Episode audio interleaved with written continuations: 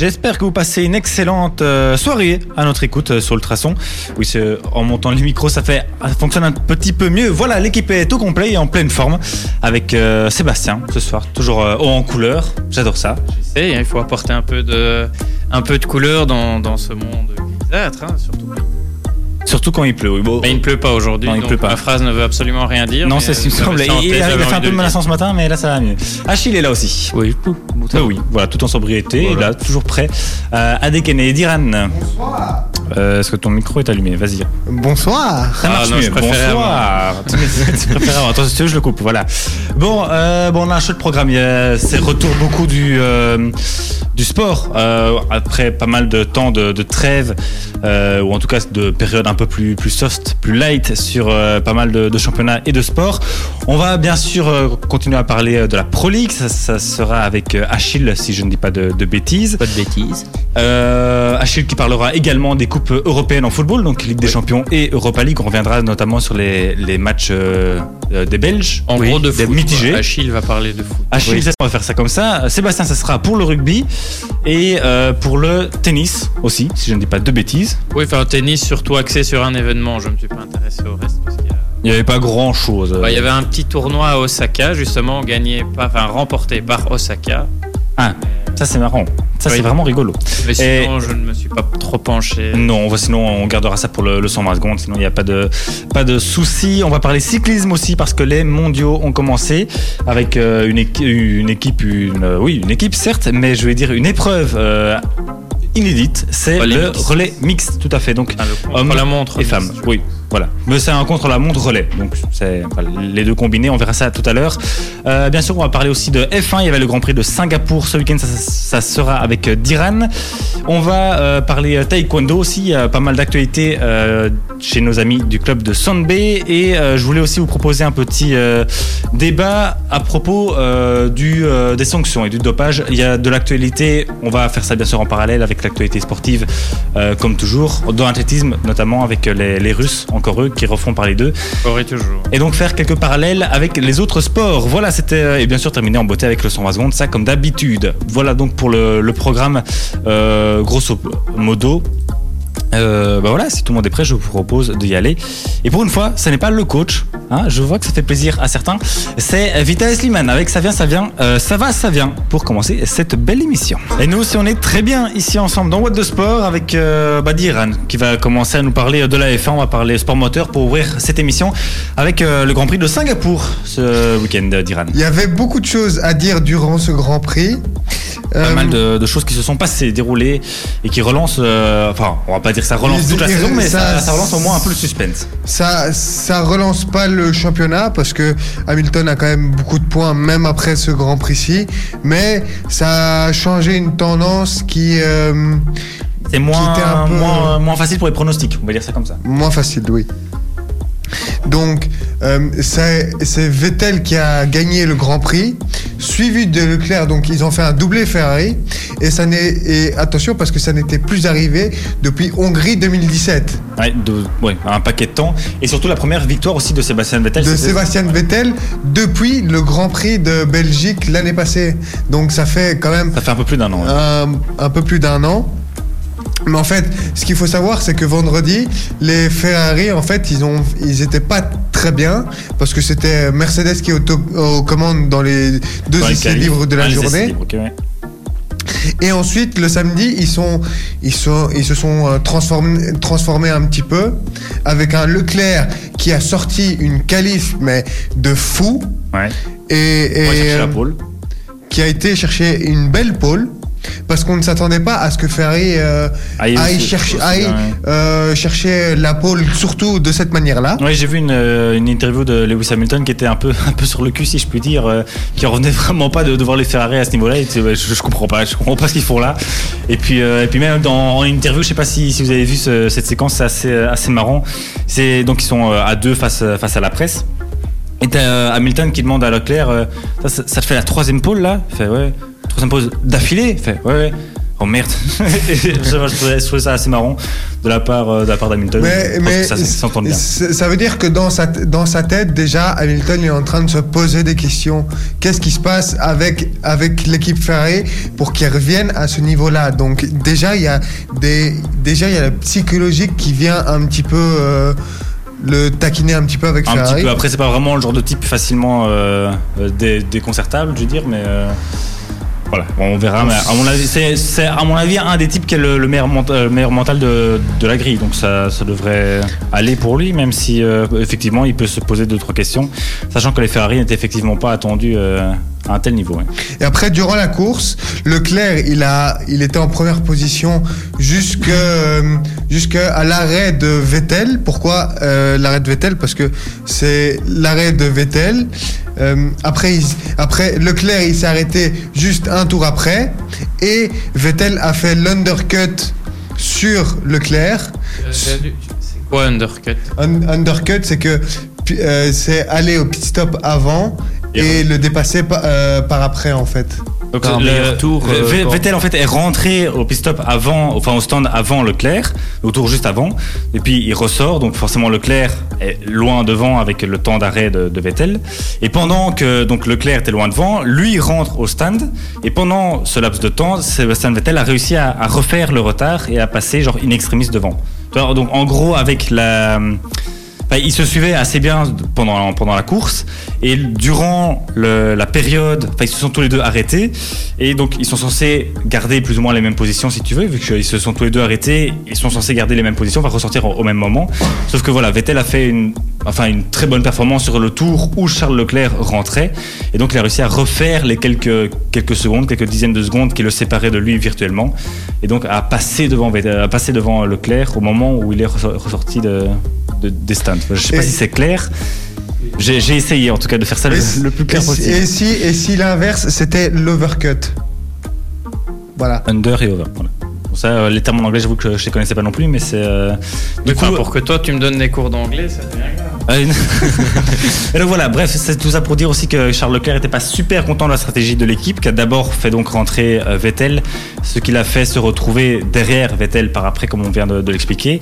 Euh, il a expliqué plusieurs fois durant la course qu'il était bon les gars, euh, je veux pas euh, faire de crise, mais je comprends vraiment pas la stratégie et tout. Enfin, il, voilà, il montrait, il s'énervait pas, mais il montrait quand même qu'il avait un peu, un peu la haine. Et euh, bon, ça se comprend, il était quand même euh, en tête et euh, son coéquipier lui est passé devant, donc au final. Euh, il n'a pas fait scandale et c'est la victoire d'équipe qui prime, surtout qu'ils ont fait un doublé, donc il n'a pas, pas, trop, euh, pas trop cassé les pieds. Mais on, euh, on lui a presque volé sa, enfin on lui a volé un peu sa, sa victoire avec cette stratégie, donc on peut comprendre qu'il était assez énervé. ouais. Et en, et, en, et en plus, Vettel, euh, euh, pardon, Hamilton, qui était deuxième à ce moment-là, lui, il continue pendant une dizaine de tours en plus. Et là, il y a deux options. Soit il continue et il va et il se tente de faire l'overcut. Donc, Maintenant, est-ce que vous comprenez Plus Pas du tout. Et donc, Et ou bien il y a et donc pour Vettel et Leclerc qui ont pité, c'est de rester bloqué par euh, des retardataires qui avaient un- des pneus beaucoup plus usés et donc de les garder.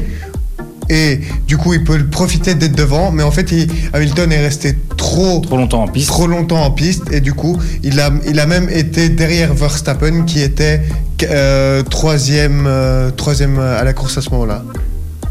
Voilà, donc en gros, Hamilton a mal géré sa stratégie. Donc il s'est retrouvé quatrième au, euh, au classement, enfin je veux dire au classement final de cette course en tout cas. Donc gagné à- par Sébastien et à- Vettel. Et à noter qu'il y avait trois safety cars sur, euh, sur la course. La mais, course, ouais. mais à noter que ça n'a rien changé au classement du tout. Il y a eu des abandons. Ah. Il y a eu, il y a eu des il y a eu des Provoqué abandons, par, je te le donne en mille, Romain Grandjean, comme par hasard, qui est à nouveau euh, Avec dans- Magnussen Euh, non, avec euh. George, avec George euh, Raikkonen aussi. Avec Raikkonen aussi, c'est possible, mais ça, je. Mais il y avait euh, je- mais- Ra- Raikkonen, c'était un autre euh, accident. Mais- en tout cas, Romain Grosjean est rentré euh, dans, dans la roue de George Russell et qu'il a envoyé dans le décor. Et donc, abandon pour la Williams. De toute façon, voilà, ça lui aura permis d'aller prendre sa douche plus vite. C'est pas vraiment comme s'ils étaient dans, dans la compète. Voilà. Euh, bah, c'est tout, je pense. Il y a- Oui. voilà. Parfait, merci Diran pour ce petit point. F1, euh, Alissa Kiss arrive avec un petit souvenir de 2008. Et puis, bah, on se retrouve déjà pour parler de Pro League. Et merci d'être avec nous sur Ultrason dans What de Sport. On continue à bien sûr parler euh, de sport et cette fois-ci, on va revenir euh, sur les résultats de la Pro League qui ont eu lieu euh, ce week-end avec Achille. Oui, euh, ben, on va commencer par le champion en titre hein, qui, a commencé, qui a retrouvé la victoire après euh, sa grosse claque reçue en Ligue des Champions dont je, dont je vous parle, parlerai après. Ils ont fait une belle victoire 3-1 face à Ostende. Ouais. Donc euh, Ils se reprennent bien, surtout qu'ils avaient aussi perdu euh, la semaine passée contre Charleroi. Oui, c'est ça. Euh, c'est ça dont je vous avais parlé. Ensuite, ben, le Standard, qui est premier cette saison, a gagné 3-0 face à Eupen. Ils ont ben, continué sur leur lancée. Tranquillement. Tranquillement Voilà. aussi. Eupen qui, eux, par contre, font vraiment un début de saison. Ils sont euh, 15e. Ils... 15 voilà. sur 16, hein, c'est ça. Bah, ouais. c'est pas une équipe qui va jouer le haut du tableau, mais Non. Euh, bah, c'est une équipe un peu spéciale qui a parfois des, des éclairs de génie. mais- c'est un peu comme le Cercle de Bruges qui a perdu euh, ce week-end euh, face à l'Antwerp euh, 3 buts à 1. Ouais. Et euh, ensuite, Zulte Waregem a arraché, arraché un bon point, euh, donc le nul face à Gand, qui ont fait une victoire en Europa League. Et euh, ensuite, Charleroi qui euh, continue sur une mauvaise série, comme on peut dire. Ils ont perdu 0-3 face à Saint-Tron à domicile en plus. Ouais, ça c'est quand même sévère. hein. Ouais, C'est quand même vraiment, vraiment sévère. Oui, parce que des fois, Charleroi, ils peuvent faire des éclairs de génie, comme euh, la semaine passée ou il y a deux semaines, je me souviens plus, face à Genk. Ouais, euh, la semaine passée, ouais. Oui, c'est ça. Ils, voilà. Ils avaient fait une belle victoire de buts à 1, mais maintenant. Ouais, euh, se prendre 0-3 à domicile et par Saint-Tron, enfin je veux dire, c'est pas un Ça- club euh, naze, mais pas. Ça dépend des moments. Voilà, ça, ça dépend des moments, mais je veux dire, c'est pas, pas le club de Bruges, quoi, tu vois. euh. Bah, peut- du club de Bruges, bonne transition, on va en ah, parler maintenant. C'était pas fait exprès. Euh, ben, C'était quand même l'affiche de ce dimanche. Euh, euh, Bruges recevait Anderlecht qui a joué pour une fois avec Adrien Trebel. C'est la première fois sous leur compagnie que Adrien Trebel était titulaire en Jupiler Pro League. Il y avait des soucis. Euh, enfin, Extra sportif extra surtout. sportifs, c'est ça. hein. Mais ça, je vais pas rentrer dans les détails. Mais Anderlecht a commencé à la cinquième minute avec un but d'un international belge, Nasser Chadli. Puis une minute plus tard, euh, sur un, à peine le ballon était remis en jeu, euh, Henrik Van Krombrug, euh, qui a pourtant fait un bon match, a mis euh, le ballon euh, dans son propre goal. Ah, ouais. Donc le, le, le gardien d'Anderlecht, en précis. Voilà, c'est ça. Euh, pardon. Et euh, ensuite, ben, Bruges, vers euh, la 70e, a marqué le but de la victoire. Et euh, ils ont poussé tout le temps. Et je viens de voir maintenant une petite caricature euh, de l'ADH. Euh, C'était Thibaut Courtois qui disait à Henrik Van Krombrug, donc un de ses concurrents pour l'équipe nationale, euh, que de se calmer parce que sinon, euh, comme Courtois, ça faisait quand même euh, depuis février qu'il avait, qu'il avait plus fait de clean sheet, donc Ouais. zéro but encaissé, euh, et on voyait Henrik Van déguisé en, araignée qui arrêtait tous les ballons. Ah, oui. Sympathique, oui, c'est vrai qu'il a pas, apparemment fait un très a- très gros match. très bon match. pas vu le match, mais, mais il paraît qu'il a, été- qu'il a été très bon et que le- d'ailleurs, qu'Anderlecht a, a vachement, vachement pris l'eau. Même, si le score ne, ne reflète pas le. Le score aurait, pu être plus grand. Voilà. Et au niveau du classement, alors, bah, tu as dit, le Euh, standard, euh, premier et Wassenbeveren toujours dernier, qui attendent leur première victoire, qui sera peut-être contre Anderlecht la semaine prochaine. devant. Oui, il se déplace. euh, Il se au- déplace en- J'allais dire le parc Astrid, mais au, au Lotto Park maintenant. Voilà. Parce que c'est Nouveau sponsor. Nouveau sponsor.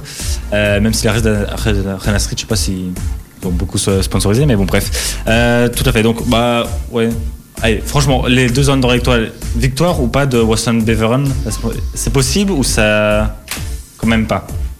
On verra. On verra, oui. Vaut, mais vaut mieux pas trop, euh, pas trop s'avancer. Un petit match nul, hein Ouais. Ouais. Ils en sont où, euh, Anderlecht, actuellement au classement? 13e.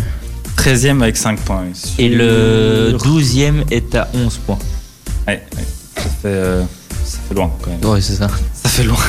5 points, c'est sur combien? Sur 24 Sur, C'est la euh, huitième journée là. hein, oui, ça donc c'est sur 24. Sur 24 alors. Et euh, il y a quand même, euh, on peut dire, trois équipes qui ont été moins fortes qu'Anderlecht.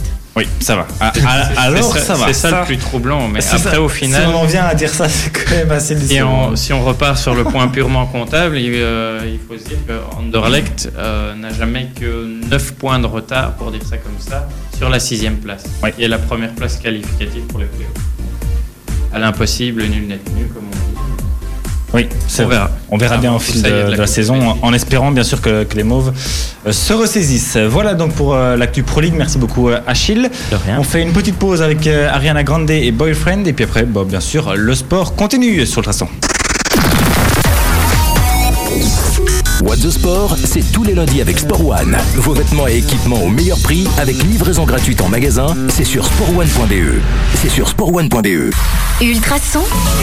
Ultra son. Ultrason.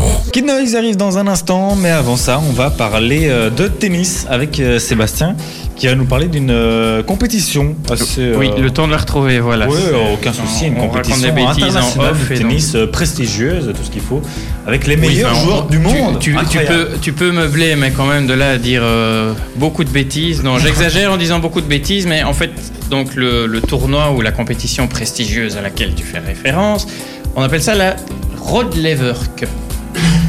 Appelé aussi la Lever Cup tout court. Oui, mais bon, il a un prénom, le bonhomme, donc euh, autant, autant l'utiliser. Donc la Rod Lever Cup, qui en est à sa troisième, enfin qui en était, vu qu'elle s'est terminée ce week-end, qui en était à sa troisième euh, édition. Donc en gros, c'est une épreuve d'exhibition, hein, on, peut, on peut appeler ça, parce que c'est une sorte de petit tournoi euh, qui oppose en fait deux équipes de six joueurs, si je ne dis pas de bêtises. Attends, je recompte. Une, deux, trois, quatre, cinq et six. Voilà, six équipes. Donc deux fois six équipes. Une composée des meilleurs joueurs européens et l'autre des meilleurs joueurs du reste du monde. Donc cette année-ci, par exemple, pour vous donner une idée, pour ceux qui n'ont pas suivi, mais Achille, ça m'étonnerait qu'il n'ait pas suivi, par exemple, dans la team Europe, donc dans l'équipe Europe, il y avait notamment Raphaël, Noda- Raphaël Nadal, pardon, Dominique Thiem, Alexandre Zverev, Stefanos Tsitsipas, Fabio Fonini et un certain Roger Federer. Ouais, donc ça va, c'est pas une petite équipe de Non, c'est du quoi. solide, hein, sachant qu'en temps normal, euh, on pourrait y rajouter aussi un certain Novak Djokovic, mais il est un peu blessé, le gaillard, donc c'est pour ça qu'il ne participait pas. Et l'année passée, c'était David Goffin qui avait- était. Oui, et David Goffin avait participé aussi. Il avait pris énormément de plaisir parce qu'il faut savoir que les gars, c'est de l'exhibition, donc ils sont là pour la gagne, mais ça reste dans la bonne humeur parce que c'est, je vais pas dire un peu une façon de boucler l'année, mais pas loin, du moins avant. Maintenant, on sait très bien qu'il y a la nouvelle mouture de la, Coupe Davis, plus encore le- les Masters qui, débarquent aussi en fin de saison. Mais disons que c'est euh, une compète où il y, a de la, il y a de la bonne ambiance. Et donc, en gros, euh, c'est une compétition qui se joue sur trois jours. Et à chaque fois, euh, et, euh, chaque jour, il y a trois matchs de simple et un match de double. Donc évidemment, les composantes des doubles changent à chaque fois, évidemment, et les simples aussi. Et il faut savoir que la petite particularité, c'est que sur le premier jour, une victoire équivaut à un point pour l'équipe. Le deuxième jour, une victoire vaut deux points. Et le troisième jour, la victoire vaut trois points. Donc Ouais, autant dire marrant, que le troisième jour, ça vaut son pesant de cacahuètes. Et justement, grâce à ça, il y a eu un suspense quand même un peu plus Un peu plus fort. soutenu, soutenu, ouais. on va dire, que, que les autres années, parce que je n'ai plus, je n'ai plus les scores comme ça en tête, mais généralement l'Europe s'impose quand même relativement facilement. hein, Bah, c'est que la troisième édition. hein, si c'est que la troisième édition.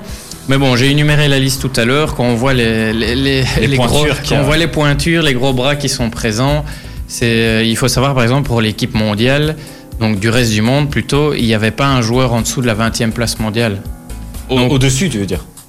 Non, en dessous. Donc euh, le, le, Il y a le personne mieux- du top 20. Le top 20, c'est ça. Le mieux classé était 20 ou 21e. euh, donc, euh, alors que l'équipe du, euh, enfin, l'équipe européenne, c'est l'inverse. Il y avait quasi que du top 20. euh, Oui, qui c'est du top présent. 6, euh, Oui, du top ça, 10. Et hein. ouais, c'est ça. Donc, Donc il y avait personne en dessous, enfin au-dessus du top 20. là. ouais, ça dépend de quel point de vue on Oui, se place. oui. Moi, quand je dis en dessous, ça veut dire mieux classé. Si toi tu dis au-dessus, Oui, ça ok. peut dans ton point de, point de vue aussi. bref. Bref, il y avait que des joueurs au-delà de la 20e place mondiale. On va Oui, résumer comme ça, ça. Donc, d'un point de vue euh, purement mathématique ou d'un point de vue purement classement, en tous les cas, on peut dire que c'est un peu disproportionné, mais il y a eu du suspense. Donc, le premier jour, comme je le disais, un point par, euh, par victoire, et l'Europe s'en sort en menant 3-1. Premier jour, on se dit OK. Deuxième jour, c'est 7-5 pour l'Europe. Donc, on sent déjà que Voilà. ça, ça commence à, à se rapprocher Il y a jeu, il y a match. il y a match. Et il y a tellement eu match qu'en fait, par exemple, Nadal a même dû déclarer forfait pardon, euh, le troisième jour, parce qu'il était prévu sur, euh, sur des matchs, notamment le double que tout le monde attend chaque année euh, dans, dans la compétition où lui est associé à Roger, Roger Federer. Federer. Donc ça, c'est toujours un événement très attendu, mais qui n'a pas eu lieu cette année parce qu'il s'est- il, il a dû se retirer pour une inflammation au poignet gauche. Donc c'est un peu redistribué les cartes parce que Dominique Thiem et je crois Tsitsipas, si je ne dis pas de bêtises, ont dû le remplacer à la main levée, là du coup, donc pas au pied levé. Et euh, donc, ce qui a donné lieu à des défaites inattendues, évidemment, pour l'équipe européenne, à tel point que euh, l'équipe mondiale menait 11-10 avant la fin du dernier match. Ah, le début, pardon, du dernier match. Ah, oui, au début, Donc, avant la dernière rencontre, euh, l'Europe C'est était 11-10, menée. ouais.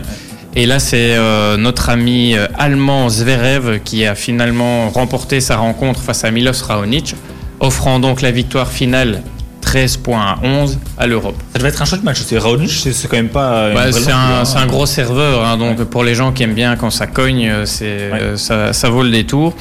Et donc euh, au final, euh, l'Europe remporte la troisième édition qui cette, euh, cette année avait lieu à Genève. Je ne sais plus si je l'ai dit ou pas.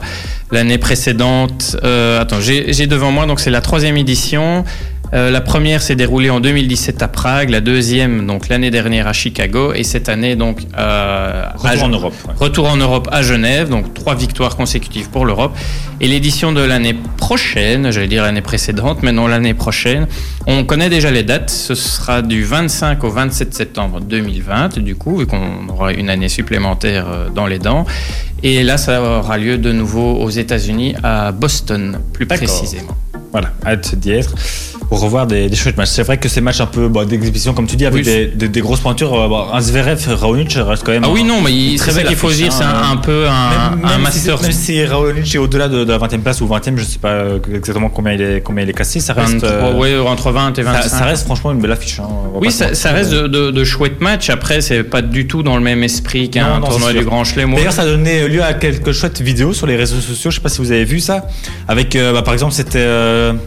Euh, je plus, euh, Fonini, je pense. Fonini qui se fait coacher par Federer et, Et- Nadal et en même Nadal, temps. mais c'est ça, c'est ça qui est chouette, c'est de, voir qu'au final, ces gars-là restent, montrent qu'ils sont là d'abord pour l'amour du sport. Bon, il y, a, il y a sûrement des questions de sponsors, d'argent, Ouais, de gros sous dans l'histoire. Ça, comme, euh, comme un peu tout sport professionnel. Mais c'est marrant aussi de voir que ces gars-là, pendant trois jours, se transforment un peu en, en gamins avec euh, Ouais, encore des étoiles ouais. plein les yeux et ils sont là juste pour s'amuser. Et c'est ça qui est chouette aussi, c'est que la- l'amateur euh, de tennis, ben, il s'y retrouve aussi et voit que, que ces gars-là sont des champions, mais en même temps, ils peuvent s'amuser. Même si, encore une fois, il y a sûrement une histoire un peu de, de, de De gros sous, sponsor, oui, sûr, sponsoring, etc. Mais c'est chouette, de, chouette de voir ça. Ça et- reste une, bonne- une ambiance bonne oui, c'est le but, c'est que ce soit une bonne ambiance. Ouais, c'est pour ça que Nick Kyrgios était à mon avis pas invité. Si, il participait Il justement. Si, Ah, si, et- si. Il a pas pété de câble. Oui, évidemment, je n'ai pas cité la liste euh, mondiale parce que ce sont des noms un petit peu moins ronflants, mais dedans, on y retrouvait donc euh, le fameux Nick Kyrgios, il y avait aussi Johnny Isner, Jack Sock, Taylor Fritz, Denis Shapovalov et alors le Milos Raonic dont on a déjà parlé. Ouais, ça, bon, c'est assez costaud quand même, hein, mine de Bah, rien. ça reste des, des joueurs assez convaincants et euh, aussi, mais c'est juste qu'évidemment, rien sur le papier, ben, les- Oui, l'équipe oui, ça- mondiale, il euh, Il n'y a pas photo, ça c'est clair. ouais. voilà, exactement. Tu... Nickel. Merci beaucoup Seb pour ce point très complet sur donc cette Lever Cup qu'on retrouvera l'année prochaine le 25 septembre. Tout de suite c'est Kid Noise qui arrive sur Ultrason et puis on se retrouve pour parler de cyclisme. On va parler de cyclisme à présent dans What the Sport et euh, bon, il y a à nouveau pas mal de choses à dire avec euh, les mondiaux qui, ont, commencé, qui ont commencé depuis euh, un petit temps déjà, qui se termineront euh, dimanche en apothéose avec euh, la course messieurs sur route. La victoire de Mathieu Van Der Poel. Ah oui, ou de Remco Even- Evenepoel. Ah, j'espère. hein. Ou de Philippe Gilbert peut-être, ou de Greg Van Avermaet. Oui, ben, moi je mets quand même une petite pièce sur Mathieu Van Der Poel. hein, il est favori. Oui, on verra en tout cas. Enfin, lui ou, euh, ou d'autres sont euh, en tout cas en pleine forme. Ça va être, je pense, une très chouette course à suivre euh, dimanche. Oui. Pour l'heure, ce qui s'est déjà passé, eh ben, c'était un autre dimanche. C'était hier. C'était une première dans l'histoire de ces championnats du monde. On avait droit à une épreuve mix euh, de relais en contre-la-montre. Donc mix euh, parce qu'il y avait des hommes et des femmes, trois hommes qui passaient le relais à trois femmes. Et euh, dans cet exercice, ce sont euh, les Pays-Bas qui se sont imposés, donc les Néerlandais qui ont réglé le, tra- le tracé de 27,6 km en 38 minutes et 27 secondes. Voilà, les Belges, je pense, étaient 9e. Ouais. Ouais, c'était un peu, je pense, un, un peu décevant. Il y a eu des, des remplacements de dernière minute suite à un, abandon maladie, il me semble. Euh, donc voilà, assez un peu déçu pour les Belges, mais bon, ça reste. euh, Après, il faudra que les- l'épreuve fasse un peu aussi ses lettres de noblesse. Ça, hein, parce que comme c'est- une première, j'ai l'impression qu'on ne s'est pas non plus impliqué là-dedans à fond. Non, c'est sûr. Il va falloir que ça fasse son nid aussi, comme tu dis, euh, que les, gens euh, s'y euh, s'y attellent et prennent, euh, goût à ça. Aujourd'hui, chez les juniors, l'Italien Antonio Tiberi est devenu champion du monde, ben, donc junior du contre-la-montre. Il succède, pardon, à un certain Remco Evenepoel qui était vainqueur l'an dernier. Evenepoel qui n'a pas défendu son titre. Pourquoi, me direz-vous Ah, bah parce qu'il fait cette fois-ci le contre-la-montre avec les pros. Voilà, tout Exactement, simplement le grand bain directement. dans le grand bain à 19 ans, s'il vous plaît. Euh, Evenepoel, qui a été pointé d'ailleurs comme euh, le super favori par euh, Victor Kampenarts, c'est un autre Belge, si jamais vous ne le connaissez pas, qui est grand spécialiste du contre-la-montre. Il faut savoir que le gaillard est quand même double champion d'Europe. Euh, nouveau détenteur, nouveau détenteur pardon, du record de l'heure. Il a battu euh, le record Cette année, mais cette je- année, je ne sais euh, plus où. cette année au Mexique. Ouais, je crois. Euh, sur le- la même piste qu'Eddie Merckx, je pense, il voulait faire une symbolique dans, dans ce style. Euh, donc, en gros, pendant une heure, il tourne en rond dans un stade, et, euh, enfin sur un, un vélodrome, pour être précis, en essayant bien sûr de rouler le plus vite possible. Il a maintenu quand même une vitesse moyenne de 55,086, je pense, de, de tête. En tout cas, en tout cas 55, quelque chose pendant une heure. Donc voilà, c'est quand même assez, euh, assez costaud. Normalement, si vous avez un scooter que vous restez dans les, dans les règles de la loi et que vous ne le débridez pas, euh, il roule plus vite que vous. Voilà, Euh, parce que vous êtes clôturé à, à 50 km/h. Donc vous avez normalement Victor Compones qui vous met 5 km dans les dents avec son petit vélo. Voilà, euh, ça montre un petit peu le- l'ampleur de la tâche. Et euh, pour le palmarès, il était également en bronze lors des euh, mondiaux de l'année passée. Donc une troisième place pour Victor Kompenarts, déjà lors du contre-la-montre. C'était euh, en Norvège, je pense, les mondiaux de l'année passée, avec une course sur route remportée par Alejandro Valverde. Euh, contre la montre, donc euh, chez les euh, seniors, c'est euh, enfin chez les seniors, chez les pros euh, plutôt, euh, c'est donc ce mercredi et bah, dimanche, hein, je l'ai dit, c'est l'apothéose avec la course sur route, messieurs, avec une équipe belge euh, du tonnerre. Je n'ai plus tous les noms en tête, mais on a quand même Philippe Gilbert, euh, Greg Van Avermaet, on a euh, bah, Remco Evenepoel et Yves Lampart, Yves Lampart, merci. Tim Wellens Oui. et on a Et un dernier de l'équipier, mais j'ai oublié son nom, qui a fait. Leclerc. Leclerc. Merci. Qui a fait, Maxime euh, Montfort Non, euh, lui, il a pris sa retraite. Hein. voilà, il est- Non, il est dedans, non Non, il a Non. pris sa retraite, Maxime Il a l'air Montfort. tellement triste. en Il, tout il a cas. pris sa retraite début du mois. Tellement triste. Désolé, bon, on- en tout cas, je, je te laisse vérifier. Euh, donc voilà, on a vraiment des, des super. Oui, comment, courses. Ça, ça comment- devait mais être, je crois que c'est euh, moi qui en parlais d'ailleurs de cyclisme la semaine passée, je ou il y a pense deux bien, ouais. semaines. Et Avec euh, la composition j'avais- ouais, d'équipe qui était vraiment costaud. dans tout cas. Exactement, et j'avais dit que sur le papier, euh, l'équipe nationale belge, pour revenir sur eux évidemment, vu que c'est euh, à eux qu'on fait référence, était quand même sur le papier une des plus belles équipes Ouais. euh, Ah, présentes. ouais, on, avait, on, on l'avait évoqué, qu'on avait quand même, même certains problèmes de luxe Oui. euh, au niveau de, de nos coureurs, que certains. Il y avait des déçus. Un, un peu la tronche, des déçus. Des Voilà. blessés aussi. Tant, tant mieux pour euh, nous, mais euh, voilà, c'est c'est tant mieux pour le, le Bah, Après, le, oui, c'est ça. Mais et puis le problème, c'est que c'est un peu les, les championnats du monde, c'est toujours une compétition un peu particulière parce que par rapport à des courses à étapes euh, normales ou des classiques, hein, je veux dire des courses de club pour appeler ça comme ça, parce que 98% de la saison, c'est euh, des courses. euh, sous, bah, sous appellation de club, on va dire ça comme ça, donc équipe d'équipe, ouais, donc comme Lotto, de Koenig, etc. C'est un quick step plutôt. Et ici, c'est vraiment équipe nationale. Donc, exit le sponsoring. On est vraiment là pour le, pour le pays. Donc, euh, autant ces coureurs-là se connaissent, parfois très bien, parfois moins. Ils doivent apprendre aussi à, à rouler ensemble, à collaborer, parce qu'on sait très bien, du moins pour ceux qui suivent le cyclisme, que le cyclisme, il y a toujours un, voire deux leaders qui sont désignés dans une équipe, et qu'au final, tous les autres doivent rouler pour ceux ou ces Ouais, leaders. c'est la particula- la particularité du cyclisme qui est un sport collectif, mais où les victoires sont individuelles. Exactement. Et donc de ce fait-là, à partir du moment où tu réunis tous des grands noms, c'est bien. Mais il faut être clair dans ta hiérarchie parce Ah, que ça, sinon clair, les ouais. gars ils vont, j'allais dire, ils vont se rouler, ils vont se marcher dessus, ils vont se rouler dessus. Tu peux avoir une bataille d'ego au final à se dire, ben non, moi je veux gagner, moi aussi, moi aussi, moi aussi. C'est une équipe de 8, ben là-dedans il, il faudra un potentiel vainqueur désigné. Parfois ce sont les circonstances de course comme on dit qui font que un, Ils décident à la place. ouais. il décide de la place où on a désigné un, un leader, j'y arriverai, et que finalement les, cons- les circonstances de course font que ben, c'est un autre qui a sa chance suite à une chute ou, quoi qu'est-ce. Donc ça, on verra. C'est toujours aussi la problématique de, ces courses d'un jour, de, euh, de ces courses mondiales, voire européennes d'un jour. Ça, vaut pour les Jeux Olympiques aussi, par exemple. Ou autre, c'est qu'on réunit des gars qui n'ont pas spécialement l'habitude de rouler ensemble. Et donc, de ce fait-là, il faut, faut l'apprendre, faut apprendre la cohabitation. En tout cas, donc tout ça, ça sera dimanche pour les hommes et je pense samedi euh, pour euh, les femmes, il me semble en tout Oui, cas. logiquement, vérifier. Euh, un week-end bah, qui sera bien chargé parce qu'il y a aussi, on a oublié de le dire tout à l'heure, d'Iran, le Grand Prix de F1 de euh, Russie. Ce sera le week-end prochain. Exactement. Euh, ben voilà pour la petite page euh, cyclisme. Donc rendez-vous mercredi pour le contre-la-montre avec potentiellement hein, un sacre donc de Remco Evenepoel. Tout de suite c'est Black M avec mon beau-frère et puis on euh, parle de rugby avec la Coupe du Monde qui a commencé et déjà euh, bah, quelques belles affiches. Bienvenue si vous nous rejoignez. Ah ça c'est la transition. J'adore, j'adore, j'adore, j'adore. Bon, on va partir loin, très très loin. On part au Japon avec euh, Sébastien. Tiens tiens, serait-ce la Médinasia qui arrive? Nous, la Médina- la Médinasia vient en Belgique et nous nous partons au Japon pour la Coupe du Monde de rugby. Exactement, mais euh, tu l'as dit, le pays du soleil levant accueille la 9e édition de la Coupe du Monde de rugby qui a donc commencé le 20 septembre et qui va se terminer le 2 novembre. Donc ça dure, faut savoir que ça dure quand même. C'est long, hein C'est assez long. oui. Ben, par exemple, euh, il y a des équipes qui ont beaucoup de temps de repos entre deux matchs, mais parfois qui les enchaînent rapidement aussi. L'équipe de France qui a joué ce week-end, donc samedi ou dimanche, je ne sais plus, samedi matin, je pense, euh, 12 jours avant son prochain match, et puis elle enchaîne deux matchs en 4 jours. Donc c'est le calendrier, j'ai pas tout suivi. Je ne sais pas pourquoi c'est établi de la sorte, mais en tous les cas. euh, ben voilà, c'est assez faut- spécial. Oui, c'est assez spécial et il faut, il faut subir, faut subir cela. Tu l'as dit, il y a déjà eu quelques affiches sympathiques. Alors moi, le but ici, c'était pas de reprendre tous les matchs parce que, Non. comme pour toute compétition sportive, les premiers tours, il y a énormément de matchs, donc le but n'est pas vraiment de tous les rappeler, sauf quelques matchs qui ont, qui ont émaillé un peu le, le premier tour.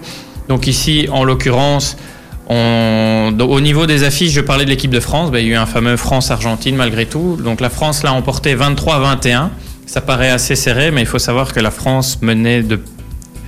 Attends, 18 je- à 3. Ouais, 18 à 3 à la mi-temps. Ah Ouais, ok.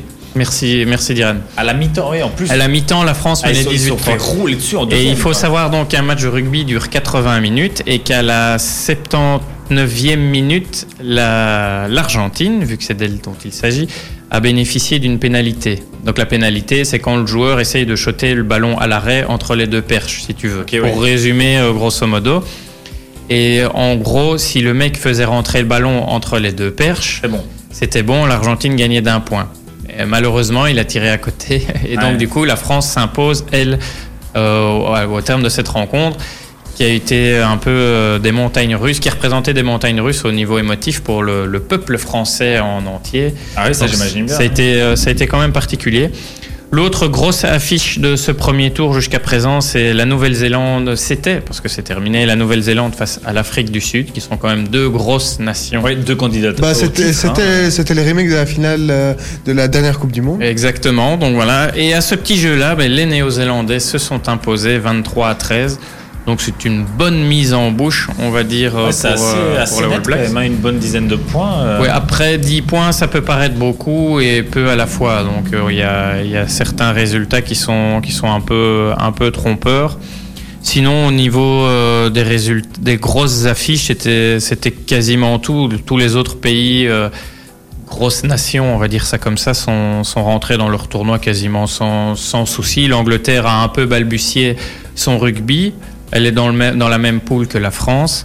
Elle jouait contre les, les Tonga, mais l'Angleterre a gagné 35-3 par exemple. Ah oui. Donc Voilà. là tu te dis ok. Et, ils ont balbutié leur rugby. Et ils ont balbutié leur rugby, donc c'est pour dire. T'entends 35-3, tu te dis ok, victoire facile, mais en fait pas du tout. Les Anglais, ont, du moins toute la première mi-temps, ont été assez mauvais. Ils ont raté beaucoup de choses, ça a été très brouillon, et au final, ils l'emportent quand même avec 32 points d'avance. Ouais. Donc c'est pour ça qu'un un match de rugby, à l'instar parfois d'un match de football, les scores ne reflètent pas tout le temps Ce qui s'est passé vraiment sur le ce qui s'est passé. Mais le match, c'est bien. Maintenant, comme je vous l'avais dit en off, j'ai préparé un petit quiz de quelques petites questions. Ah. Normalement, elles sont assez abordables. hein. La première, surtout, parce que tu, tu l'as déjà dit, donc je vais quand même euh, la, la, la reposer. Mais pas fait exprès. donc, la première question où se déroule cette fameuse Coupe du Monde? Il y a trois propositions à chaque fois, je vous rassure. Alors la première c'est au Japon, la deuxième en France et la troisième en Angleterre et au Pays de Galles, conjointement. Conjointement. Il faudrait penser à ça. Bon, ben voilà, on l'a dit, c'est au Japon. Sans hésitation, euh, Japon. Donc exactement, donc c'est une bonne réponse collégiale, c'est au Japon, donc ça va se dérouler dans 11 stades différents, ce qui est quand même pas mal. Et euh, je parlais de la France et l'Angleterre parce qu'en fait la France sera la prochaine, euh, le prochain pays hôte euh, de la Coupe du Monde donc en 2023 et l'Angleterre et le Pays de Galles ont accueilli la dernière, euh, D'accord. la dernière Coupe du Monde en 2015. Donc la deuxième question, normalement, elle est assez évidente aussi au niveau de la réponse. Qui est le tenant du titre de cette fameuse Coupe du Monde? De nouveau, trois propositions.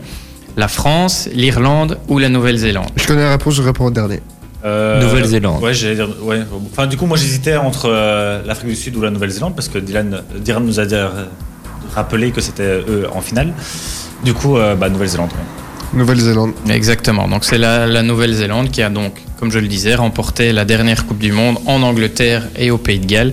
Mais l'Irlande est première mondiale au, au ranking. Ça, il faut- Non, c'est Pays de Galles. c'est Pays de Galles ah, Il me semblait que c'était l'Irlande. Autant pour moi. Je n'ai plus le, je n'ai pas pris le ranking devant moi, donc euh, j'avoue. Donc euh, Pas ça. de souci. Euh, la troisième question, celle-là, elle est déjà un peu plus, un peu plus pointue. Qui a remporté le plus de Coupes du Monde? Alors là, on a, j'ai quatre propositions quand même.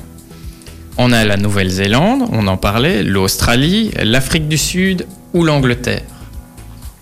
Euh, ben, je sais combien la Nouvelle-Zélande en a gagné, mais je sais pas combien les autres en ont gagné. Du coup, euh, ben, il y a eu 9 éditions, je vais quand même dire la Nouvelle-Zélande. Euh, ouais. Ils en ont pas gagné tant que ça. Pourrait je voir, peux donner mais- toutes les dates et après, etc. J'ai noté, mais donc. Mais, ça, euh, mais je dirais, allez, à tout hasard, la Nouvelle-Zélande. Moi, l'Afrique du Sud. Hmm, je vais faire trois réponses différentes. Allez, Australie pour, pour le show parce que je pense pas que c'est ça. Eh bien, donc, c'est la Nouvelle-Zélande. Ouais, avec qui est- trois victoires. Avec trois victoires obtenues en 1987, en 2011 et 2015. Donc, ils ont remporté avant cette neuvième édition les deux dernières. Deux dernières éditions. deux- les deux dernières Coupes du Monde. L'Australie, quant à elle, euh, total- totalise deux victoires en 91 99. Ça commence déjà à remonter. L'Afrique du Sud, c'est 95 et 2007. Alors, la, la seule victoire européenne, c'est donc l'Angleterre, comme je la citais, qui, elle, a remporté le titre en 2003. 2003. ok. Donc, ça remonte encore plus. Et donc toi, comme quoi, on a tendance à dire que les All Blacks sont vraiment sur une autre planète. Ils ont remporté que trois éditions sur les, les 8 jusqu'ici. C'est un euh, peu la, la référence mondiale, c'est vrai, mais euh, on va dire que ça reste, la répartition reste quand même assez, assez équilibrée, Ouais. entre guillemets. entre guillemets. Alors, question relativement facile aussi, combien est-ce qu'il y a de joueurs présents en tout en même temps sur le terrain? Ben, euh, moi, je dirais Donc il y a 30, 22 ou 14 30, 22, 14. Eh ben, ben, c'est, eh ben, ça, 30. ça dépend. Ça dépend. J'ai- Oui, mais euh, ana- analyse bien la, la question, hein, parce que je savais que tu allais pinailler, je te Ah connais. oui, oui, ok. ouais. Joueurs présents sur le terrain en même temps, hein, donc oui, non, pas c'est- par équipe, Oui, c'est en ça, tout. En tout, en même temps. Non, mais il y a, il y a le rugby à 7. euh, Oui, mais là, oui, mais c'est là on le- parle de la Coupe du Monde. on hein. parle de Oui. cette Coupe du Monde-ci. Donc il y a combien de personnes sur le terrain Oui, Ah, ben, On parle moi, de la Coupe du je- Monde de je- rugby à 15. Si tu je- veux Ouais. concret, Ouais, du coup, complet, la Coupe du Monde de ah ben rugby voilà, à 15. ben, voilà. Donc, 30. ouais, donc 30. Voilà. Alors j'ai encore deux petites questions, puis euh, Vite fait, et après, c'est- vite, vite ouais. fait, oui, ça dure un petit peu. Donc combien d'équipes participent à cette Coupe du Monde? Euh, ça, j'avoue que je ne sais pas du tout. Alors on a le choix entre 16, 20 ou 32. C'est, c'est 20. 16, moi, tout hasard, j'en sais rien. 16, 20 ou 32, je sais pas. 20. Allez, 20.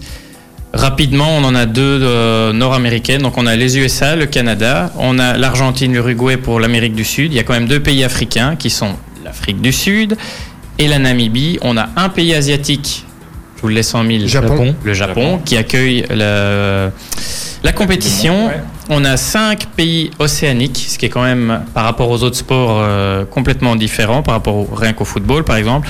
Donc, qui sont euh, l'Australie, la Nouvelle-Zélande, les Fidji, l'île Tonga et les Samoa. Et alors, les restes des nations sont européennes, avec l'Angleterre, l'Écosse, la France, Pays de Galles, la Géorgie, l'Irlande, l'Italie et la Russie. Et ma toute dernière question, et puis je clôt le chapitre rugby parce qu'il est déjà mais t'avais pas bien dit la réponse Du coup, la réponse est 20. C'est 20. J'ai dit 20, oui. Ok. Je l'avais dit juste avant, mais Ah. comme j'accélère un petit peu. Celle-là, euh, c'est pour les, les experts, entre guillemets. Combien de points rapporte un essai? Un essai, Cinq. tu, tu, tu frappes. 4, euh, 5 ou 7 C'est quand tu passes la, la ligne. eh, euh, attends, attends. l'essai, je précise, c'est quand tu simple? plaques le ballon Ah oui, dans l'embut c'est adverse. simple? Cinq. Et c'est simple? Ouais. Un essai simple ou un essai transformé? Non, c'est simple. Enfin, Combien de points rapporte un essai? Un essai, c'est 5. 5 points. Et je pense que c'est 2 en plus quand tu le tires. Oui, des- oui, c'est un essai. Et ça, c'est un essai transformé, donc c'est 7. Mais un, un Donc essai cinq. simple, c'est 5. Donc Bien, un c'est essai. Voilà, c'est 5 points exactement. Et comme disait Amaury, l'essai plus transformation en rapporte 7. Merci les cours de gym. Mais moi, je l'ai dit plusieurs fois. Ouais. hein, mais bon. Bon, euh, voilà, merci pour euh, cette grande page euh, rugby. Et je suis sur le site euh, de World Rugby et j'ai sous les yeux le ranking. euh, je pense, mais à mon avis, c'est actualisé aujourd'hui. Donc, ils ont pris en compte les matchs de Coupe du Monde, je crois. Parce que la Nouvelle-Zélande est devant l'Irlande, puis devant l'Angleterre et le Pays de Galles est quatrième, suivi de l'Afrique du Sud. Il y a eu des matchs de préparation juste avant la Coupe du Monde aussi, donc ça rentre en, ça rentre en compte. euh. C'est possible. En tout cas, ils se suivent vraiment de, de pas grand chose, de 1 point. Enfin, la Nouvelle-Zélande, pour le détail, il y a 90 points, 98 et l'Irlande est à 89,93. Ouais, c'est- dans un mouchoir de poche. Voilà, donc comme ça, on a été euh, très clair. Top horaire tout de suite. Et puis on fait le point sur cette deuxième heure d'émission. Ultrason, Ultra son. Il est 20h.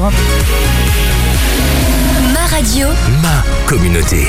Et dans cette euh, deuxième heure d'émission, voilà, on va parler à nouveau, bah, bien sûr, encore de sport avec euh, du taekwondo. On va revenir euh, avec nos amis de Sonbe, ici le club de taekwondo donc de Nivelles. Il y a pas mal d'actualités internationales, s'il vous plaît, avec pas mal donc championnat notamment en Pologne. Il y aura les championnats d'Europe aussi qui arrivent. Et il y aura notamment Charlotte qui participera. On reviendra là-dessus. On va revenir sur les coupes européennes de football avec euh, Achille. On va faire euh, un petit euh, débat également aussi sur le dopage en lien avec des actualités dans l'athlétisme et terminer bien sûr en beauté avec notre traditionnel 120 secondes. Petite pause musique avec Imagine Dragons et puis on reprend de plus belle. Et on revient ici même à Nivelles pour parler de sport local avec du taekwondo, figurez-vous. Nous allons prendre des nouvelles des athlètes de, la Sonbe Academy où euh, trois d'entre eux se sont euh, déplacés en Pologne pour faire euh, bah, l'Open de, de Pologne. Le, oui, euh, j'allais dire. euh, Tu vas t'en sortir, vas-y. Reprends, ta phrase. Bref, donc voilà, ils se sont déplacés en Pologne pour l'Open de Pologne, euh, ce qui était le 26e Open de Pologne. Voilà, comme ça, euh, c'est clair. Ça fait beaucoup de Pologne. cette phrase. Pologne. J'allais le dire. Euh, donc ils étaient à trois. Euh, Charlotte, tout d'abord, qui revient de six mois euh, de blessure, euh, qui est, je pense, en tout cas, une des élèves les plus, euh, les plus avancées, les plus aguerries, je vais dire ça comme ça, que nous avons déjà eu l'occasion d'avoir une ou deux fois ici même à l'antenne, et qui sera normalement d'ici là, euh, ici, d'ici deux, trois semaines, on verra après les championnats d'Europe qui arrivent, eux, dans deux semaines. Donc championnat d'Europe de taekwondo où euh, on aura une représentante nivelloise qui sera présente, bien sûr, pour la Belgique. Donc pour cette Open de Pologne, qui était la première grosse compétition après le, retour de blessure, donc j'ai dit 5 mois d'arrêt quand même, euh, c'était une opération. euh, donc assez, euh, assez lourde, c'était malheureusement une défaite, assez donc défaite d'entrée, sauf que elle, est quand même repartie avec une médaille, la médaille de bronze. Vous me direz comment c'est possible Eh bien, en fait, donc Pascal Wautier, le, je sais pas comment, je sais pas le, le terme genre qu'on utilise en taekwondo, en tout cas, le, je veux dire le, président, c'est plus facile à, dire comme ça, m'expliquait que en taekwondo, en fait, euh, donc il n'y a pas de euh, petite finale. Vous voyez, donc en demi-finale, quand tu perds la finale, souvent on fait une petite finale entre les deux perdants des demi-finales pour savoir qui empoche euh, la, troisième ou quatrième place. Sauf qu'ici, en taekwondo, c'est pas le cas, sauf aux Jeux Olympiques. Les deux perdants en demi-finale ramassent la médaille de bronze. Donc il y a deux médailles de bronze. J'avoue que je ne savais pas du tout et c'est une particularité assez, euh, assez sympathique. Je crois que c'est le Ça, cas en judo aussi, je pense, si je ne dis pas de possible. bêtises. J'avoue que je ne suis pas expert en la matière, mais c'est possible et je trouve ça bah, c'est sympathique. Comme ça, tout le monde est content. On repart avec ces petites médailles. Euh, donc voilà. Donc euh, dans la catégorie de Charlotte, ils étaient 5 au début. Il y a eu un abandon et donc ils étaient 4 Donc forcément, chacun repartait avec une médaille. 4 ça fait deux demi-finales. Donc euh, malheureusement, défaite 1-11 quand même dès son entrée en jeu. C'est le score assez sec. Mais euh, apparemment, elle s'est vraiment bien euh, débrouillée. Elle a beaucoup, beaucoup, beaucoup attaqué. Et euh, voilà, c'est en tout cas assez encourageant après 5 mois de, pause, je vais dire ça comme ça. Il y avait aussi Nicolas qui, lui, a gagné d'abord en huitième 27-13 contre un Croate avant de s'incliner 5-10 en quart de finale contre un autre Polonais. Et Lulu, voilà, j'avoue que je ne connais pas le, nom en entier, qui lui, par contre, s'est euh, fait bien euh, allumer un 28 défaites donc contre un Biélorusse en euh, 16e de finale. Euh, un très bon combat malgré tout euh, face à un adversaire assez difficile à chercher. Euh, voilà, on je discutais aussi avec Pascal tout à l'heure qui me disait euh, que Charlotte avait tellement fatigué à force d'attaquer son adversaire que l'adversaire a fini elle deuxième. Euh, comme ça, vous saurez absolument tout. Euh, finale 100% polonaise, bien sûr, entre les deux de cette catégorie. Voilà donc Ah, ça, ça avait lieu en Pologne non, euh, en Pologne. Voilà, comme ça vous saurez tout. Euh, au niveau bah, des grosses actualités, on l'a dit, donc le championnat d'Europe c'est dans deux semaines de taekwondo, donc euh, on aura une représentante nivelloise qui sera. Normalement, ils viendront en, en studio pour débriefer euh, juste après le, le tournoi. Il y aura aussi les championnats du monde qui auront lieu, mais ça, ça sera l'année prochaine. Euh, donc encore pas mal d'actualités. La date n'est pas encore arrêtée, mais ça sera l'année prochaine en tout cas. Euh, voilà donc pour les, grosses actus euh, du taekwondo, on vous tient bien sûr au courant avec Solbay qui viendra plus que probablement nous en parler aussi ici en studio. Voilà donc bah, pour petite parenthèse sport local. On repart en musique, Major Laser suivi de Kaigo avec Stay et puis bah, on revient pour parler C'est Kek alors sport, euh, de... Oui, c'est Kekalor, tout à fait, de Major Laser. Retour dans le monde du football avec Achille, cette fois-ci, qui va euh, bah, revenir sur euh, les matchs de Ligue des Champions. Oui, tout, tout à fait. On va, on va commencer par la Belgique, hein, on va rester dans le petit pays. Euh, ben, Salzbourg euh, affrontait Genk ben, en Autriche, si je me trompe pas. Oui. Euh, ben, Genk s'est fait euh, bien laminer. ça, oui, effectivement. Euh, ben, première action, c'était pour Genk. Euh, c'était euh, le- leur attaquant de pointe, Samata, qui a failli marquer. Mais sur la contre-attaque, euh, le Norvégien euh, de 17 ans euh, a marqué son premier de ses trois buts euh, du match. Alan, Attends, attends, je te reprends, il, en- il en a 19. À 10 oui, j'arrivais plus à me lire. voilà. euh, euh, donc euh, voilà. Et lui, il a déjà à son quatrième triplé. Il a déjà marqué euh, 17 buts cette saison. en 9 matchs, je pense, un truc comme ça. C'est hallucinant. Franchement, c'est un truc de fou ce type. Je pense le meilleur buteur de. D'Europe. Des- En tout cas, en, en termes de ratio, il ne doit pas y avoir beaucoup qui ont marqué plus que lui en- dans les divisions D1. euh, Non, bien sûr, mais bon, après, euh, toute proportion gardée, c'est le championnat d'Autriche. Voilà. Et son équipe est ultra dominatrice, hein, donc du coup. La- euh, Il faut Ils quand ont même joué- marquer 19 en. Oui, non, mais ça, ça je, ne, je ne dis pas, mais contre Genk, il avait qu'à tendre le pied, ça rentrait. hein. Oui, oui, C'était tellement du sûr, beurre, cette sûr. défense en carton, que finalement. euh, Non, ce match, je ne sais pas qui l'a vu autour de cette table ou à la maison, ceux qui nous écoutent. Moi, je ce match écouté. était, était pitoyable, c'était scandaleux. Même les, même les commentateurs euh, d'RTL, vu que je les regardais en français, euh, s'énervaient là, s'énervaient, parce que il n'y a pas d'autres d'autres termes. C'était vraiment. euh, Voilà, pas c'était- du tout un bon plaidoyer pour notre championnat, ça c'est clair. Non, clair mais euh, on va quand même dire le score parce que je sais pas si tout le monde est au courant. Ils ont quand même perdu 6-2. Bon, c'est deux buts à l'extérieur, mais euh, les 6 encaissés ont quand même fait mal. mais, mais si t'en as 6 que t'as encaissé, les deux ils servent à rien. Oui, Bon, surtout dans, stats, dans des matchs de classement comme cela. Mais le pire, moi, le, le sentiment que j'ai eu à l'issue de cette rencontre, c'est que c'est même pas Salzbourg qui est trop fort. C'est que c'est Genk qui est vraiment faible parce que Salzbourg, Ouais. c'était un match normal. Les mecs étaient pas en sur-régime ou Ah, vraiment. ils ne se sont pas donnés à fond. Non, c'est- c'était plus fort, ils le sont, ça c'est clair, mais c'est pas non plus comme s'ils avaient été. euh, ils jouaient à un niveau euh, inatteignable, inaccessible pour Genk. Ah, c'est Genk qui a pris l'eau, ça on est bien d'accord. Mais Gen- Genk a pris l'eau dans, dans tous les domaines.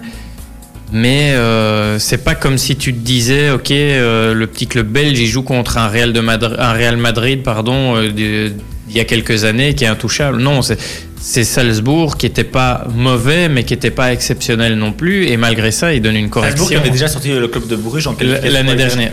L'année dernière, Ah, euh, l'année- dernière en Europa League. Après la Ligue des Champions, justement, ils ont été reversés en Europa League et ils avaient éliminé Bruges. Je pensais que c'était cette année pour les qualifs, là, mais Non. euh, autant pour moi. Euh, j'ai compris. Ben, Bruges, parlons-en justement. Euh, Ah, excellente transition encore une fois. euh, ils ont fait un bon nul face à Galatasaray. Euh, ça allait dans les deux sens. un Euh, bon nul ou un mauvais nul Un bon nul. Un bon nul Un bon nul. Parce J'ai que pas vu le match. j'ai ben, Bruges a eu quand même quelques opportunités. Et euh, Mignolet, leur gardien, a fait de, quand même de beaux arrêts. Il est bien resté euh, solide euh, face au- à certains ballons puissants. Ouais, pour ça des stars du- des Turcs. Euh, ensuite, ben, l'Ajax, euh, la révélation de la saison passée, euh, s'est baladé face à Lille à domicile. Ben, Lille qui avait quand même fait une belle saison l'année passée, Ouais, aussi, ouais. mais qui a perdu quand même deux joueurs importants pour eux. Et donc ils ont perdu, Lille a perdu 3-0 euh, en, aux Pays-Bas. Euh, ensuite, Naples, euh, c'était un peu une sorte de surprise. euh, Naples, le Liverpool quand même. Naples-Liverpool, oui, c'est ça. C'était une sorte de surprise parce que Naples a quand même gagné 2-0. Euh, Dries Mertens, le petit napolitain, a marqué. Et, Excellent. et Carlo Ancelotti a fait une petite remarque à Jürgen Klopp, donc les deux coachs se sont parlé. Et Carlo Ancelotti a dit à, à l'entraîneur de Liverpool que euh, la fois l'année passée ils avaient perdu à Naples, ils avaient quand même remporté la Ligue des Champions Oui, après.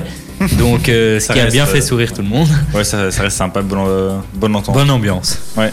Euh, ensuite, euh, une autre affiche de la soirée, c'était Dortmund-Barcelone. Ouais, gros match ça aussi. Hein. Grand match, euh, en- mais Witzel et euh, Torgan Hazard étaient titulaires.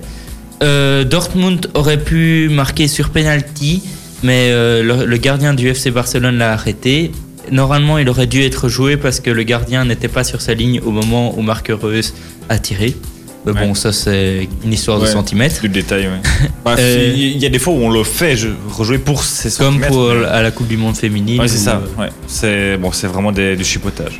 Voilà. Euh, et une des dernières affiches, c'était quand même l'Atlético Juventus, remake des huitièmes de finale de l'année passée. Euh, il s'est soldé sur un score de 2-2. Euh, la Juventus menait 2-0, je pense, à la mi-temps. Et, euh, mais l'Atlético a bien remonté et a poussé jusqu'au bout pour même essayer d'arracher la victoire. C'était à Madrid. ou Oui, c'était à Madrid. Ah ouais, à Madrid, ok. Euh, et alors pour finir, euh, je termine par ça parce que je sens qu'il va y avoir un gros débat là-dessus. Le Paris Saint-Germain accueille le Real de Madrid d'Eden Hazard et de Thibaut Courtois. Euh, il se- le Real Madrid s'est quand même pris une petite claque, on va dire. Euh, 3-0. Euh, 3-0 et euh, Thomas Meunier a été le dernier buteur du match et Angel Di Maria a marqué les deux autres buts, un ancien du Real. Ouais, ça d'ailleurs, j'ai toujours pas compris comment on a laissé partir ce type, mais Moi je comprends. Je comprends. Déjà, quand je l'ai vu arriver à Manchester, je fais incroyable, et puis quand je l'ai vu arriver à, à Paris, je fais mais Enfin, je, je comprends pas comment les gens l'ont autant sous-estimé. Enfin, je- déjà à un moment, il est, enfin, au Real, il explosait, donc j'ai pas compris quand il est parti. Et même à Paris, là- des fois, il est, il est mis sur le banc parce Ouais, que. à, à- ouais, à Paris, il a un peu des, des hauts et des bas, mais pour le moment, C'est- quand c'est il ça est dans le- les hauts, c'est c'est. c'est ça le problème de ce joueur, c'est qu'il est très inconstant. Enfin, je suis pas spécialement Paris, mais de ce que je vois, il, a, il est relativement inconstant. Et je vais pas dire qu'il choisit ses matchs, mais c'est vrai qu'en Ligue des Champions, euh, souvent, euh, il tire son épingle du jeu. On voit encore les deux buts qu'il qu'il met contre le Ah, il Real, c'est- en évidence pour repartir quoi. dans un club euh, Mais- avec un peu plus de challenge, Peut-être. Qui Mais c'est pas, c'est pas un grand joueur, mais c'est un joueur de grand match. Ouais, c'est quand même euh, Angel Di Maria, c'est quand même pas n'importe qui non plus. Hein, Mais euh. c'est comme euh, quand ils avaient gagné euh, il y a deux ans, je pense, deux ou trois ans. Euh, ben, le PSG avait fait un beau match d'abord face au FC Barcelone avant, 4-0, ouais. avant de se faire remonter. Ils avaient aussi mis un doublé. Donc je pense que le Real Madrid pourrait refaire une petite remontada. Peut-être. Enfin, après, ça reste aussi uniquement les, les matchs de poule, donc. Oui, c'est que mon avis euh, aussi. ouais. Et Moi, que entre guillemets. et des deux côtés, on était un peu.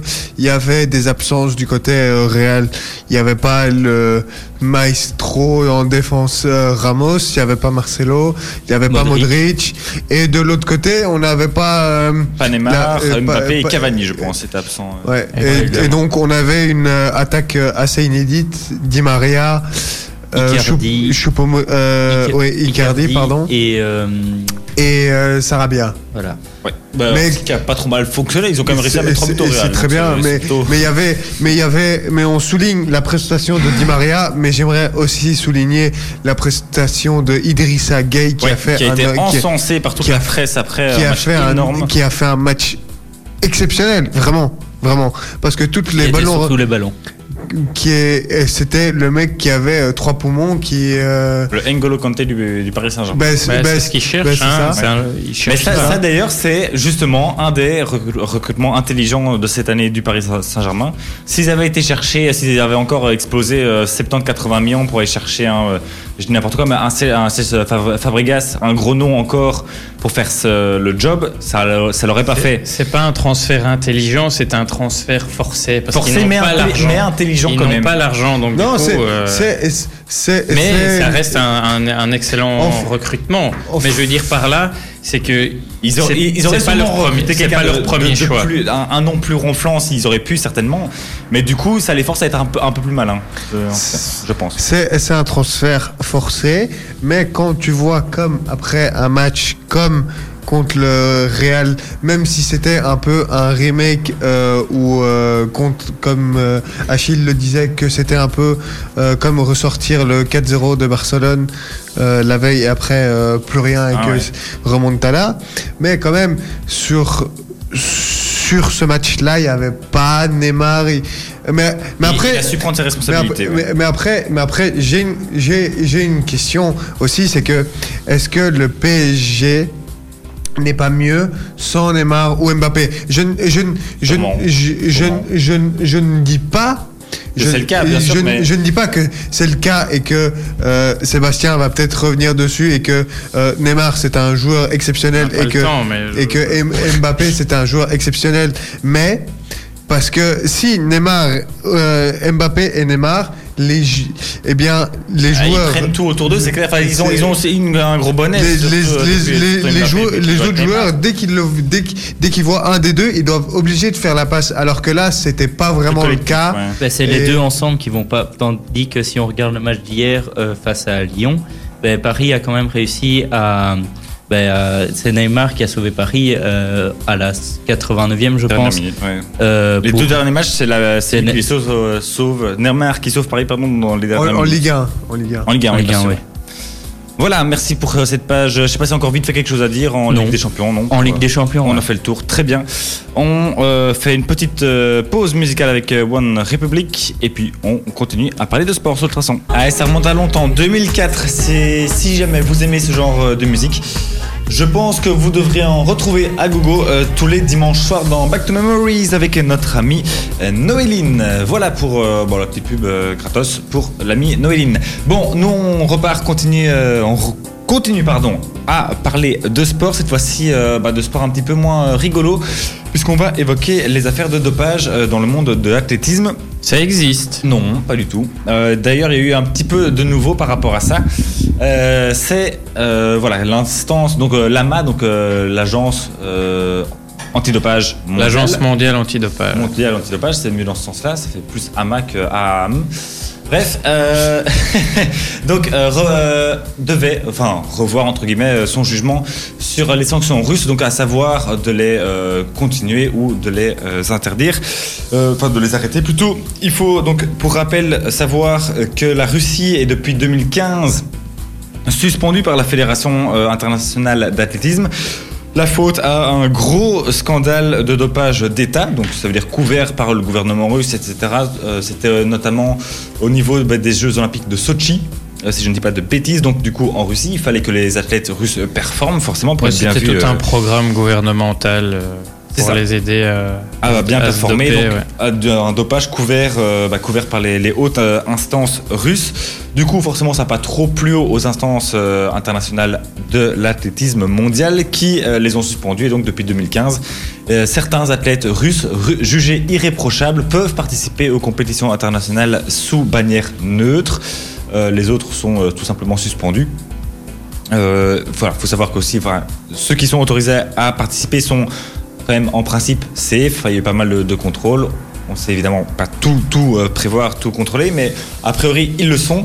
Euh, et donc voilà, c'était. euh, ah, il y avait à nouveau une évaluation à sa- quant à savoir s'il fallait ou pas maintenir ces interdictions, ces, suspensions. Sauf que euh, dans les conditions, je vais dire, euh, qui sont apparues suite à, l'éclatement du scandale, euh, une était que la Russie devait fournir dorénavant, et c'est- plus normal, un suivi très strict bah, des, contrôles antidopage qui, se, qui ont eu lieu après, après ces événements. Sauf que bah, l'agence antidopage s'est aperçu qu'il y avait quelques incohérences. Voilà, super. Donc on prend les mêmes et on recommence. Et voilà, c'est pas une blague en plus vraiment. Euh, du coup là, euh, ils ont décidé aujourd'hui de euh, poursuivre les sanctions contre la Russie parce que apparemment ils n'ont pas cessé leur petite magouille. Du coup, je voulais savoir un petit peu vos avis parce qu'ici on a bon c'est quand même avéré etc donc il y a euh, pas de pas de doute c'est pas des, suspicions. Euh, donc il y a eu un, dopage d'État qui apparemment continue parce qu'il y a eu euh, quand même il y a des petits des petits soupçons.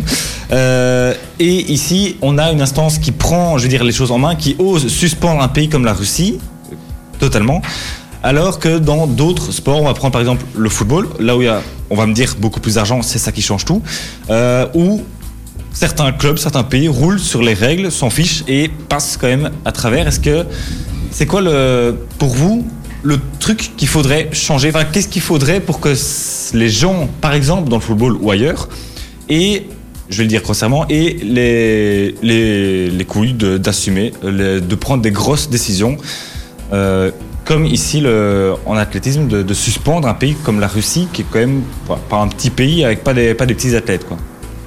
Voilà, je sais pas, Haché, peut-être pour commencer, quel est euh, arrêter de, rému- de rémunérer tout le monde.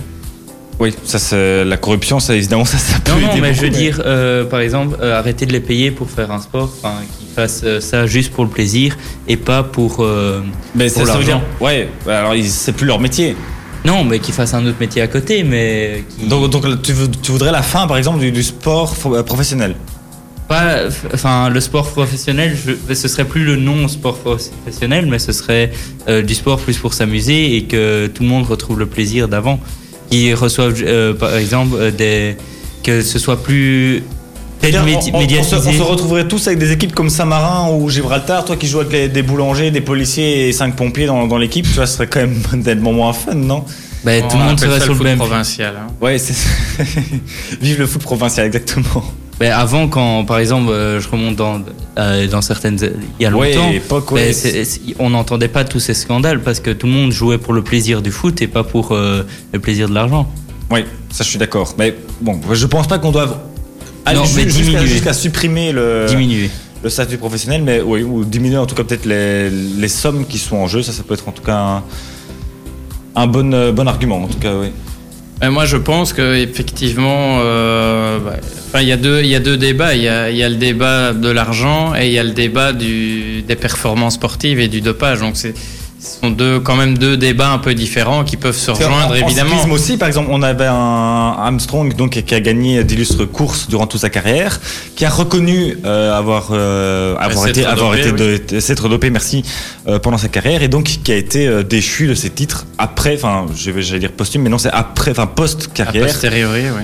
Euh, voilà, donc là aussi, enfin, c'était pas, je veux dire, c'est pas un, un coureur lambda, quoi. C'est pas, c'est quand même un, un grand nom dans, dans le monde du, dans le Bah, Il monde y, a- il y eu, il y a eu il y a quelques années euh, la Juve qui a été rétrogradée en, En- série B Ouais, tout à fait en pour, D2. des, ouais. pour des histoires de, de matchs truqués et qui a perdu les, sur tapis vert, comme on dit, les, les championnats qu'elle avait remportés, qui ont, qui ont été du coup attribués à l'Inter Milan, si je ne dis pas de bêtises.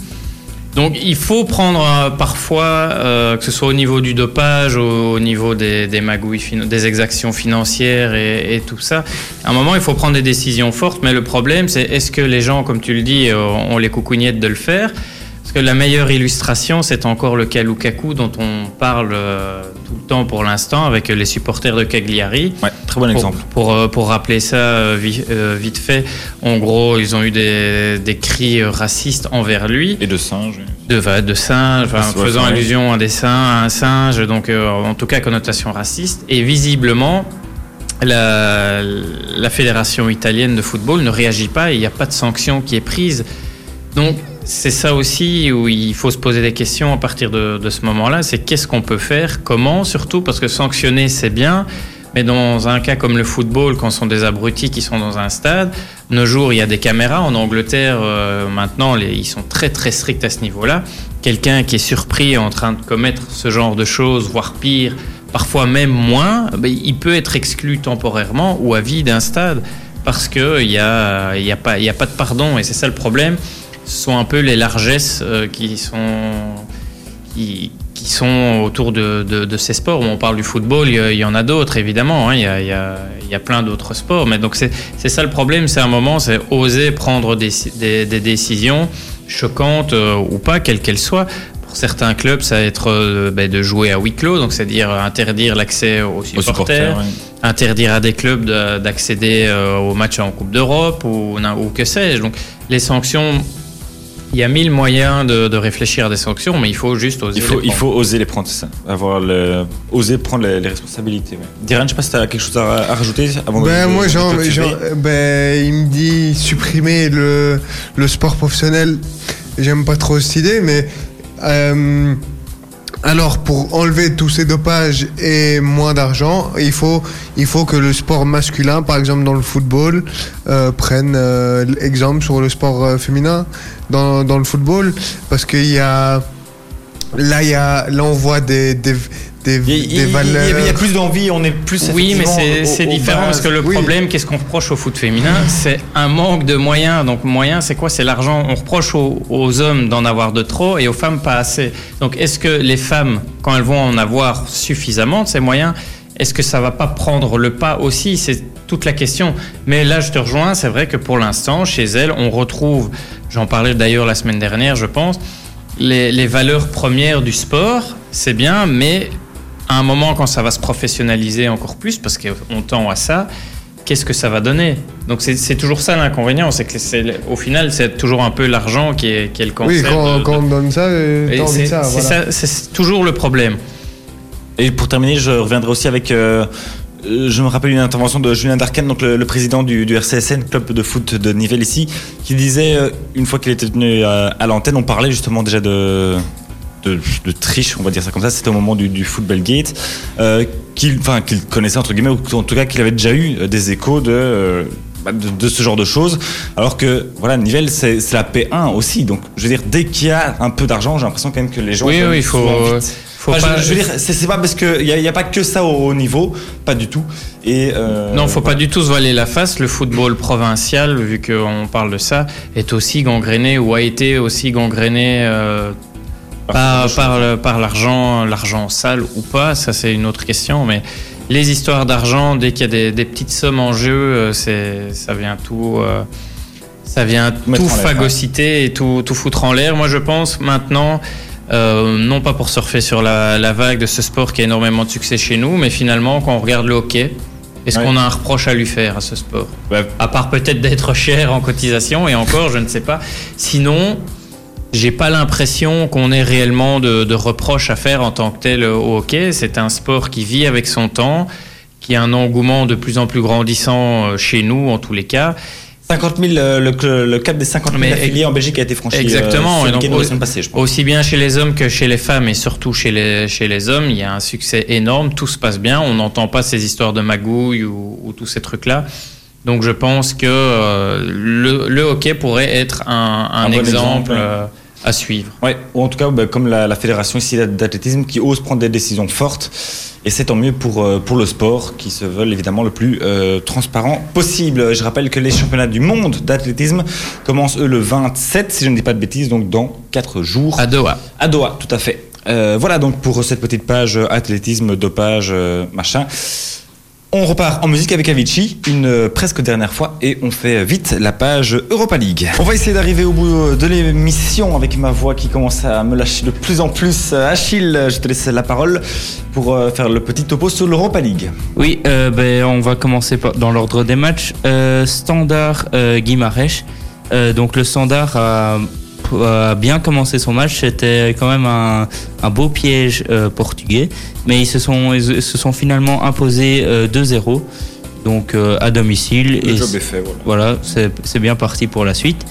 Euh, ensuite, euh, Gand euh, a affronté Saint-Etienne aussi à domicile et ils se sont, euh, ils ont battu Saint-Etienne 3, euh, 3 buts à 2 et c'est la première petite anecdote, c'est la première défaite de Saint-Etienne sur le territoire belge en Europa League. Ah oui. Donc voilà, Faudrait quand même trouver combien de matchs ils ont déjà joué en Belgique pour avoir mais pas beaucoup, je pense, mais bon, c'est quand même toujours intéressant à souligner. Voilà. en tout cas. On a battu les Français pour une fois. Et euh, mais je vais aussi vous parler d'un match euh, dont, dont personne, à mon avis, ne connaît les, équipes. Euh, C'est l'Apoel Nicosie, donc de Chypre, qui a affronté un, un club luxembourgeois de Dudelange. Oui. Le score s'est soldé sur 3 buts à 4, donc Dudelange est déplacé en Chypre. Mais euh, pourquoi je vous parle de ça? Je vous pose la question. Parce que Ah, moi je sais, mais. Je pense savoir aussi. Parce que l'ancien. Parce que le coach c'était Emilio Ferrara, mais il a été demandé par euh, l'UEFA de se retirer. Ce n'est pas pour ça. Bah, c'est Bertrand Crasson qui a, entré, enfin, qui a coaché l'équipe, mais c'est surtout parce que c'était la première victoire de Dudelange dans toute l'histoire D'un européenne. club luxembourgeois. D'un luxembourgeois. ouais, d'un club luxembourgeois de manière générale et de- donc de Dudelange aussi. euh, Tout à fait. C'est ça. Voilà, donc bravo aux Luxembourgeois qui, c'est quand même vrai, c'est pas voilà, les plus grosses pointures européennes. Ah non, non, mais, ils ont quand même gagné 3 à 4. Et je pense qu'ils avaient fait 1-1 ou 0-0 contre l'AC Milan euh, l'année passée, donc c'est quand même, ouais, plutôt. Bah, même si bien sûr l'AC Milan n'est plus ce qu'il était, mais ça reste quand même. Voilà. Et euh, quand même, euh, il y avait un, un, petit gros match, on va dire, entre le demi-finaliste et le finaliste de la saison passée. C'était Francfort-Arsenal. Et Francfort a perdu à domicile 0-3 face à Arsenal. Ouais. On verra. Euh, le coach d'Arsenal, on Emery, est un spécialiste de l'Europa League, qui a remporté trois fois avec Séville, il me semble. C'est cela. Voilà, merci beaucoup Achille pour euh, ce petit point Europa League. Euh, petite musique très vite fait, et puis on revient pour clôturer avec le 120 secondes. On va terminer cette émission tout juste dans les temps avec notre traditionnel 120 secondes, et j'annonce que c'est Sébastien qui va le ah, lancer. Pourquoi pas Oui, pourquoi pas. On va se faire plaisir pour une fois.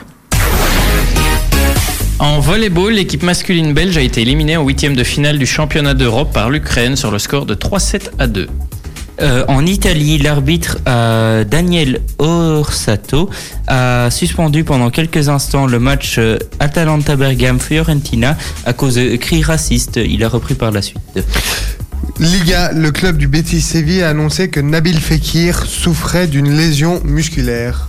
Habib Habibou, l'attaquant centrafricain passé par euh, Charleroi, Zulte Waregem ou Gand, qui a disputé 147 matchs en Pro League pour 48 buts, est de retour en Belgique. Il rejoint le club de Lokeren qui joue en D1B. En tennis, l'ex numéro 1 mondial Naomi Osaka s'est débarrassée sans ménagement 6-2, 6-3 de la russe Anastasia Pavlyuchenkova en finale du tournoi d'Osaka au Japon. Elle remporte ainsi son premier titre depuis sa victoire à l'Open d'Australie en janvier. En foot, cela faisait tr- 231 jours que Thibaut Courtois n'avait plus fait de clean sheet avec le Real Madrid et il a, il a arrêté cette euh, mauvaise statistique euh, hier soir face à Séville euh, dont le Real Madrid a gagné 0-1. Coupe du monde de rugby, Eddie Jones, le sélectionneur de l'Angleterre, prévient que l'Angleterre va affronter 15 Donald Trump en référence aux USA. Elise Mertens s'est qualifiée pour le deuxième tour du tournoi de tennis de euh, pardon première de Wuhan. Euh, ça se passe en Chine. Elle a battu la Tchèque Katerina Siniakova 6-4 6-0 en 1h27 minutes. En cyclocross, Ellie Iserbyt a remporté la deuxième manche de la Coupe du Monde de cyclocross dimanche à Waterloo dans le Wisconsin aux États-Unis et, donc pas en Belgique. Déjà vainqueur de la première manche dans l'Iowa, le coureur belge de 21 ans s'est imposé avec 1 minute 8 d'avance sur le champion de Belgique Tone Hart et 1 minute 23 sur Michael Van Torenhout. De nouveau, Coupe du monde de rugby, Wesley Fofana euh, forfait pour le reste de la Coupe du monde de rugby euh, pour la France. Pour la France, ouais. Et j'ai une dernière info, c'est que la FIFA a annoncé qu'elle euh, prendrait une décision sous peu dans le litige qui oppose Nantes à Cardiff pour le paiement du transfert du footballeur argentin Emiliano Sala, décédé en janvier dans le crash d'un avion. Voilà, je ne sais pas si quelqu'un a quelque chose à rajouter. Sinon, on se quitte là-dessus. Merci euh, à vous trois pour d'avoir été là, bien sûr, en pleine forme. Ah, on se retrouve euh, lundi euh, prochain, en tout cas pour euh, Achille et Diran. Seb, lui, il sera en vacances, euh, les pieds euh, dans les tongs presque. hein, voilà. Ouais, pas en vacances quand même, hein, c'est pour le, pour le travail. pour le travail. Alors il est excusé si pour le travail. Bon, euh, bah, la semaine prochaine, tous les deux, euh, il y aura beaucoup de choses à dire hein, avec euh, bah, du cyclisme, l'athlétisme, etc., etc. Beaucoup, beaucoup de choses à dire. On verra bien sûr tout ça lundi prochain. Merci beaucoup d'avoir été là. D'ici là, quoi que vous fassiez, faites-le bien. bien. Ciao. Ciao. Bonsoir. Bonne soirée. Ultrason, Ultra son. On est franchement bien là, Ultrason 21h. ma radio. Ma communauté.